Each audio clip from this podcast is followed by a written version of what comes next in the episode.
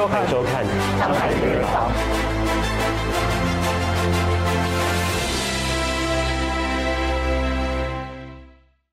从对月子中心行业零知识，Est 机缘巧合之下接触到该领域，开始一步一脚印上课实习，并创立了 Noble Postpartum Care 民院乐府，打造成新山享誉盛名的产后护理中心，服务理念深获妈妈们的认同以及高度评价。欢迎收看上海名人坊。你好，我是建川。说到这个女人的产后护理呢，其实，在马来西亚大部分的华人都认为非常的重要，因此呢，这个产后护理中心在马来西亚呢，它的需求非常的高。要如何在这个竞争的激烈的这个市场当中突围而出呢？来请教今天的这位嘉宾，就是名苑乐府的创办人 Esther。Esther 你好，嗨，你好。当初怎么进入这个领域呢？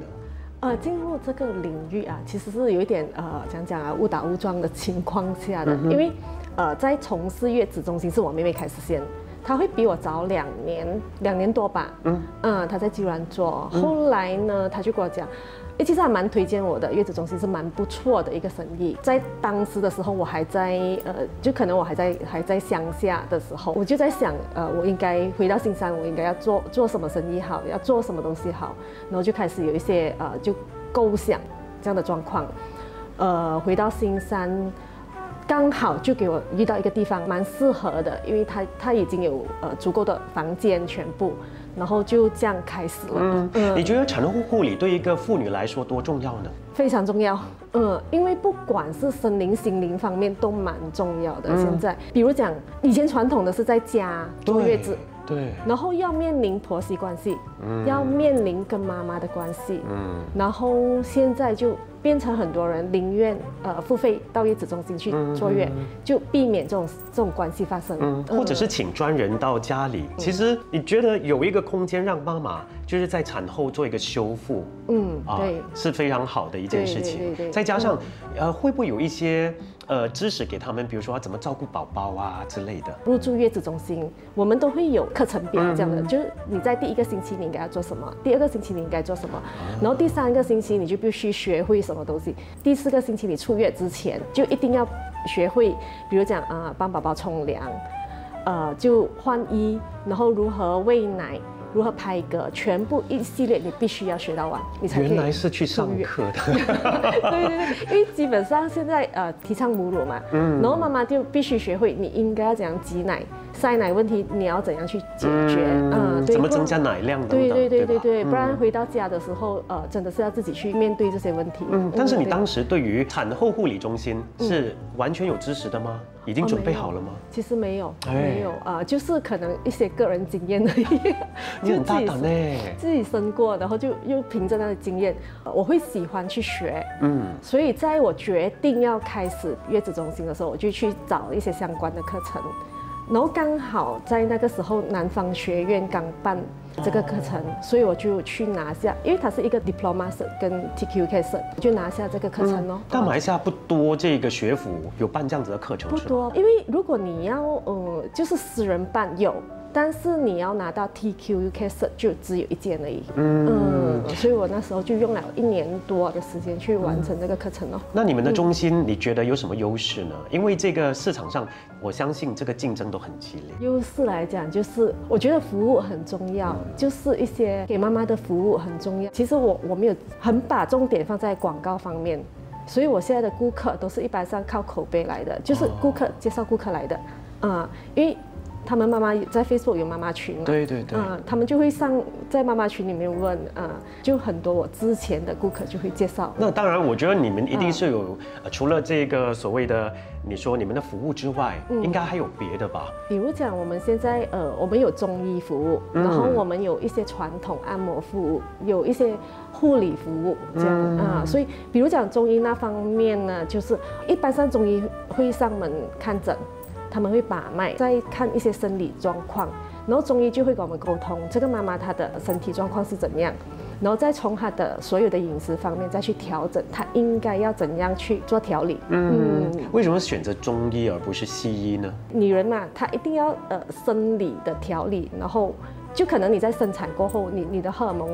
有变化，嗯，然后你身体上面可能有出现一些可能比较需要补的状态，因为月子餐都是药膳嘛，对对，啊。我们就会搭配中医的方式，然后再去改变，所以变成妈妈的呃每一个妈妈吃的药膳、喝的药膳、吃的食材都不一样。哦。嗯，对，所以就要去做调整。不是煮一大锅大家吃，哦，没包括那种红枣茶类都是不一样的、嗯啊，好像有一些妈妈她必须要喝香茅水，然后有一些妈妈她可能可以喝炒米茶，嗯就是在不同的天数、不同的星期有不同的东西。但是回到来，刚刚你提到的，嗯妈咪都要学一些课程嘛。其实这些妈咪是可能。这个是这一天来，那另外一个是第二天来，那他们怎么上课呢？怎么可以把它凑成在一班还是怎么样其？实，在 MCO 之前，我们是一起开班的，都是我们会规定在每一个星期，然后每一个星期几会办这课程。但是因为现在疫情关系，所以我们就一对一教。嗯，对，我们就会到房间去，然后或者是我们有一间哺乳室，就在哺乳室里面教冲凉、baby 按摩之类的嗯的东西。但这个课程也不会很重的吧，对不对？都是在短的时间里 面可以完成。通常都是第一次我们会会先教他，然后第二次他就必须自己下手。嗯，我看到有一个你们提供的服务，就是让父亲就让另外一半也住进去，是吧？对于我来讲，我觉得父亲很重要，老公的角色很重要，尤其是刚生产完时候，因为。当下的时候，可能心情状态没有很好。当然，我们生产过后，一定是希望老公在身边的。嗯所以我觉得就让老公来协助是一个很好的方式。嗯哼，但是这个应该是女人种地嘛，或者说男人免进的一个地方嘛，哈。那会不会担心说其他人会担心他们的隐私被侵犯呢？会会不会有这样这种顾虑呢？其实不会耶，嗯不会耶。他们呃，因为现在社会也比较文明一点，所以大家都蛮能接受的，能够理解了啊对，就是嗯。当然，我觉得他们对于你们的这个服务上啊，或者说你们做的这些措施，都一定要到位啊。对，就是妈妈也会知道、o k 比如讲我在房间，可能我走出去房间外的话，我可能需要搭一件外套啊，他是。们就会这样的做法了。嗯，不过爸爸也还好，因为他们也不会去侵犯其他人的可能地方还是怎样。对，我们这个录影呢是在二零二一年的十二月份哈。其实我稍微去看了你们的 Facebook，发现你们很厉害。明年就是二零二二年的一月已经是满了，嗯，没房间了。二零二二的二月份也满了，也没房间了。对。那三月份好像只有一间房间还是空着也满了，也满了，也满了。四月、五月好像还是有一些，四月、五月也剩不多，基本上只剩两三间房间。可以说是你们生意非常火哎，每一个月份都是这样吗？对对对对对，因为现在房间需求量会比之前慢一些些，坦白说，因为疫情的关系是啊，还没疫情之前，通常顾客会。在怀孕三个月就马上会就预房定了啊，就预定房间。现在会慢一些些，但是就自从去年 FMCO 后，我有发现就需求又开始变快了，嗯嗯，然后顾客就会比较提早预定房间，而且一来的都是比较喜欢选大房的。比较舒服嘛，对不对是？呃那如果价格没有相差很多的话，我为什么不要选大房呢？对，嗯。而且你们是每一个月都满吗？我也是有一个过渡期了，坦白说啊，就刚开的时候没有口碑嘛，就是名字也没有比较响亮，就你还是要熬过那个过渡期的。熬过多久呢？那过渡期？也没有很长，我觉得我还蛮幸运一下的，我可能就好像几个月的时间而已。就几个月，完全是没有妈妈。哦，有妈妈，但是量啊、数量比较少，就可能因为我之前有时间房，就可能有四个、五个、三嗯个这样，然后过后就开始满了，嗯、就一直满到在疫情发生过后，因为我的地方是靠近波迪，其实蛮靠近新加坡的，嗯对。那这疫情还给你们带来什么打击啊？整个疫情期间，或者说封锁期间，顾客不稳定，嗯，就有些顾客可能会预定了配套，就但是取消。就啊、取消，他没有办法来，嗯，因为很多顾客都是住在新加坡，哦，对。你们客源比较多是新加坡人，对。怎么办呢？那时候是不是很忐忑啊？收入不稳定，对，是蛮纠结一下哎，到底要怎么办好，还要付薪水给员工，对对对对对，然后嗯。还要给租金、水电费什么都要给啊。啊，都要给啊，嗯，所以但我我觉得还是要熬过去啦，就可能有一些东西自己需要去分配一下，嗯，人手方面也好，可能一些开支啊，啊，开销也好，就是在预算过，嗯，对。听起来其实你是一个不太容易放弃的人，不会，不会。你看开业的时候，好几个月都没有什么生意嘛，跟这一次的疫情也打击了你的生意，然后你也没有想要退缩。没有，而且我还搬地方，还刚。呃，接手了另外一间哦，是收购的意思吗？其实我就直接把它整个品牌收购过来，然后我旧的呢就搬过去这个新的地方，但是我旧的名字还依然保留，因为我还是觉得还有机会再开新的。嗯，怎么可以那么勇敢哈？现在疫情也还没有消散，就拓展了你的这个事业，马上决定不要。犹豫太久，就是改感觉。就是说，你你一直以来，你的在你的生命当中都是这样吗？就很洒脱，或者是很坚决的果断做某一个决定？其实也是有在纠结过好几天，到底要拿不要拿下，因为就担心，就是你一拿下，你必须要一大笔的费用承担。后来就算算一下，如果是说呃，我重新再做一间，可能花费更大。嗯。后来算了过后，就觉得哎，还是可以拿下，就马上。你刚刚提到，其实你你的妹妹也是从事这个行业 啊，对对对。那你们会不会是生意上的对手呢？哦，不会，因为我们距离很远。就井水不犯河水那种。对，不过我觉得也蛮好，因为可以互相提醒啦。就好像可能还遇到一些状况，他可以让我知道；我遇到的状况可以让他知道，我们可以互相提点一些。会发生的事情，嗯嗯，互相帮忙这样。妹妹在这个领域很久了吗？她有三年多吧，不过就在今年，她把她的月子中心收掉，哦，啊，结业。对，第一是因为啊疫情关系哦，是。然后第二就是她自己本身还有别的生意，她没有办法去兼顾两边，所以她就决定把月子中心收掉。嗯，那回到来，你说当时是妹妹呃给你一个这样的建议，嗯，对。不过在那个时候，其实你有别的工作的吗？还是这是你第一次创业吗？是第一次。然后之前呢，就我已经呃七年没有没有做工，为什么？啊？因为刚好在那个时候的七年前，就家里发生一些事情，就我的家婆意外过世，嗯。啊，就突然之间发生车祸意外过世，就直接改变了我整个的生活，嗯。嗯，我就从新山搬回去乡下，嗯。嗯，然后就在那边去住了七年，因为我家公还在，嗯。嗯。直到孩子比较大，我家公也退休后，我才搬回新山。嗯嗯，就那七年，你都是做一个全职妈妈、家庭主妇啊？对对对对，嗯。不过我还是去学很多东西啊，因为我觉得呃，不要浪费七年时间啊。在这七年里面，我我觉得我也做了蛮多东西下的，除了照顾孩子以外啊，就呃，在当下所有的乡下生活，我已经全部体验到完了。就学了我我我喜欢做的烘焙呀啊，然后就去呃跳舞啊，去学 yoga 啊，啊就这一类东西，就好像乡下生活，比如讲那种呃，不管是摆事也好，喜事也好，我我都有去帮忙去参与一份，这样嗯，就学到很多很很多传传统的东西，嗯，然后就在这七年里面，我的烹饪手法也提升很多。所以那七年里头，你学会的是怎么样在，呃，一个乡下的地方生活。对对，就是完全体验乡下生活。嗯，有什么收获吗？还有其他的收获？收获，我认识很多人，真的是呃，在城市里面没有办法体验的生活。是。嗯，当我们在乡下也是很多社团嘛，比如讲有福建工会什么工会来啊，就是可能在百事的时候，因为我的家公是福建人。就可能我们必须要去呃，身为福建工会会员，你就必须在百事，可能你要付出一些体力还是帮助的东西。嗯就在当下，你会发现很多你在学校还有在社会上面是没有办法体验到的东西的。对。那回到来大城市创业，会不会不习惯呢？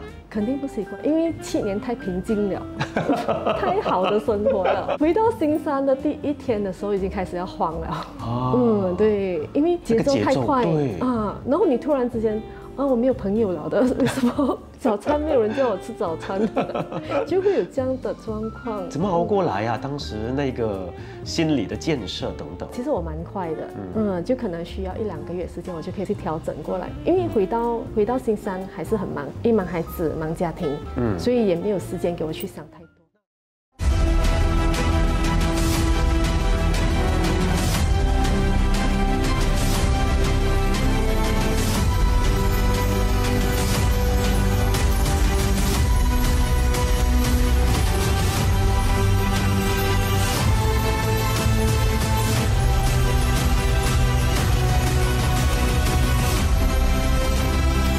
商界礼堂白启明传二零二二正式接受提名。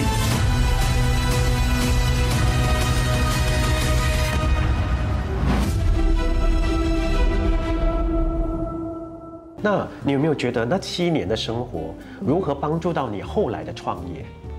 哦，有啊，因为在朋友当中，可能我我一些问题的时候，呃，朋友也是能帮我给意见、给提点，然后当然，呃，他们也是我诉苦的对象，嗯，就是当我不满或者当我有问题的有状况的时候，他们就是我的诉苦对象。他们还在乡下。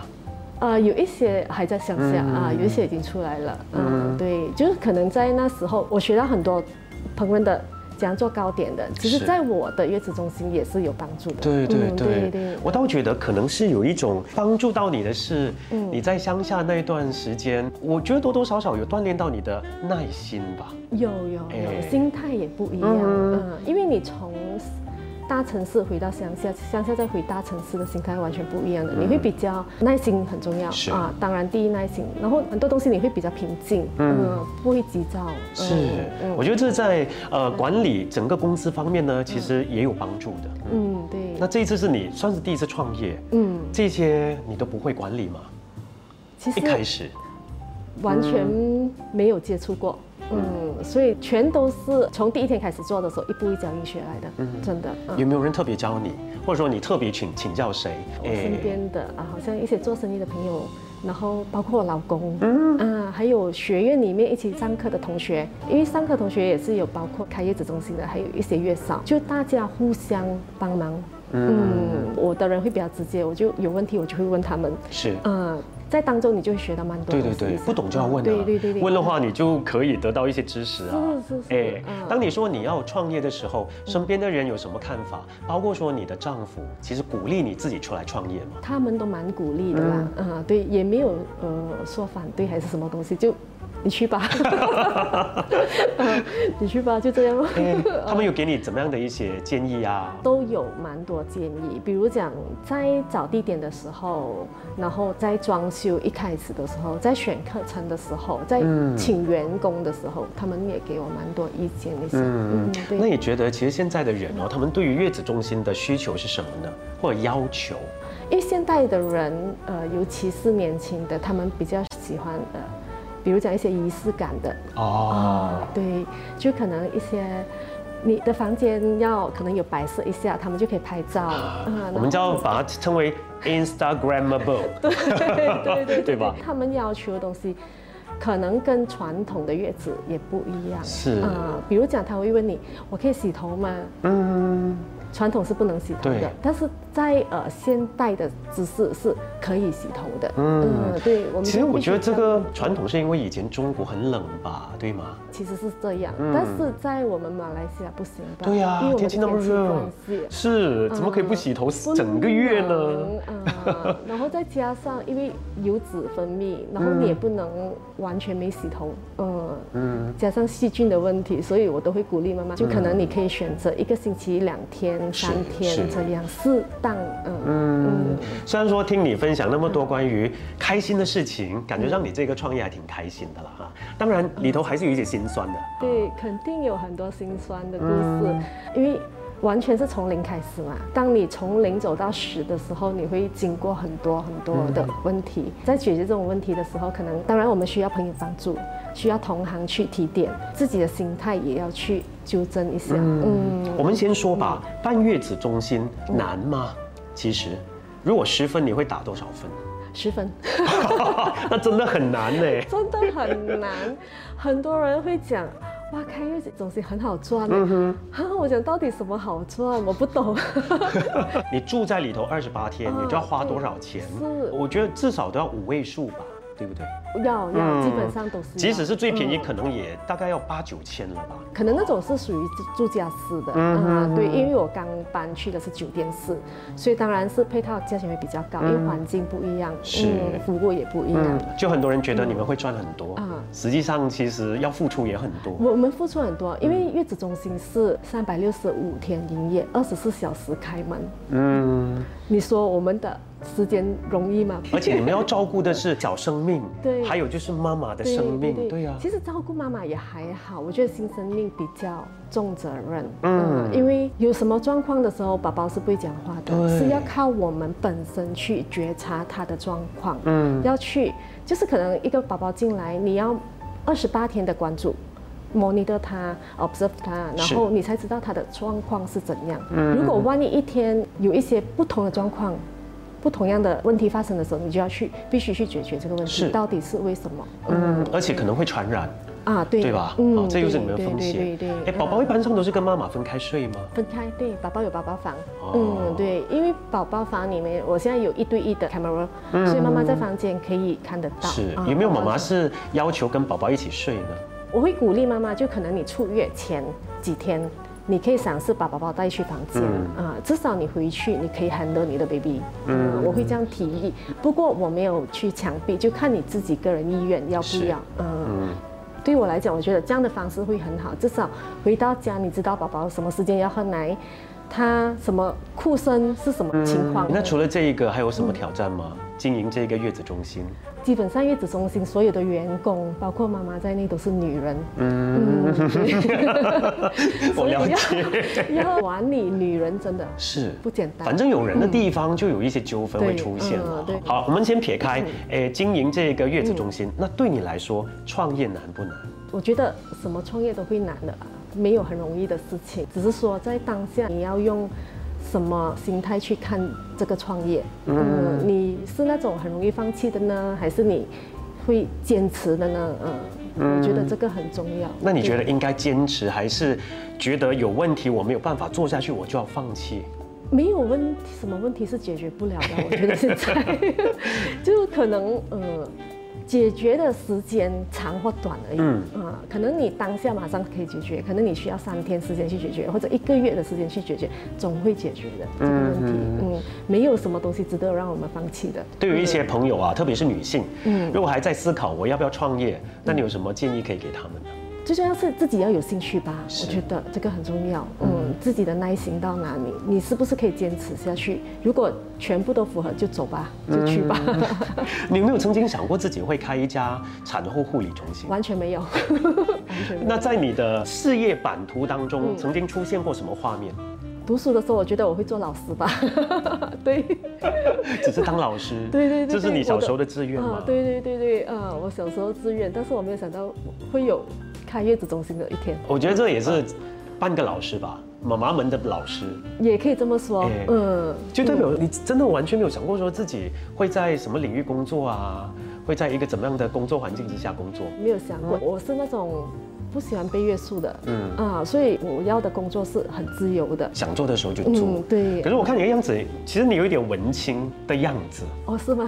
是不是会写 写作啊，还是什么的？没有啊，我没有写作没有，完全没有。嗯，可以考虑往这一方面去发展一下。哦，是，是我要找你了。那未来你们的这一个企业会有怎么样的一些计划吗？在开始规划当中，嗯，就是未来的，我希望呃，我们的月子中心是可以跟医疗结合的。哦，嗯，其实我们也有在这一方面的构思了，嗯，期待明年吧。就是在 二零二二年，对对对就会做的一些。那你自己本身还会往哪一方面发展吗？你觉得？目前我会专注在月子中心先，嗯，因为其实月子中心的发展还很大，嗯不管在哪一个地方，所以我会目前还会专注在月子中心。那家庭呢？怎么兼顾？我的孩子都蛮大了，小的也七岁，所以也不难的事情啊、有妈妈帮我，我觉得大都还好。有没有想过说，呃，家庭会有一些怎么样的聚会啊、旅游啊之类的啊？目前没有想，因为两个大的孩子都在新加坡。哦，对，就很久没回来了吗？一年多吧。啊，就这一次的 VTL 也没有回来，没有抢不到票，而且现在他们也限制卖票了，是应该会就会到二零嗯二二年的新年以后吧。反正我们的人生就是很多不确定。对对对，就等可以开放的时候，我们再打算看怎样了。嗯但无论如何，我还是觉得你是一个很乐观的人。不要去纠结太多吧，我觉得 这个是很重要的。应该是在你过去的七年那个，呃，乡下的生活，给你的一个启发吗？其实也经过蛮多事情吧，就给自己一个时间。可能你在纠结当中，你可能你你就让自己一个时间，可能我要三天两天，啊，三天两天过去就完全要结束这个问题，嗯不要再去烦恼这个问题了。往往都奏效吗？都能够解决吗？有些能吧，有些就可能还是需要时间。嗯，因为一些可能有一些问题，它带给你的不是。一些简单的问题而已，你要牵涉的蛮多，嗯，只是看你当下你要花多长的时间去解决。那我现在就要延续你刚才那个话题，你说这世界上应该没有解决不了的问题，这个生命当中有没有一些问题你是真的没有办法解决的？都能解决吧，嗯，在你做选择，嗯，在你决定之前，你一定要想好。你要承担的后果的能力，嗯，就会减少你问题发生。好，下次我有问题的时候，我就找你帮我解决。可以，我觉得你是一个解决问题的高手哦。好了，今天也非常感谢 Esther 接受我们的访问，谢谢你的分享，谢谢。本期节目非常感谢 Wyman Marketing 的友情赞助。Wyman Marketing 自一九六九年以来，作为马来西亚和新加坡最大装裱公司，企业客户包含 Genting Highland、Xerox、Maxis。DG、Cellcom、Marriott Group Hotels、Inti University 等企业也荣获 SME 一百大马快速发展企业奖和 JCI 国际轻商企业创意奖。感兴趣的朋友可以浏览 www.yming.com 获取更多详情。春季海二零二二正式接受提名。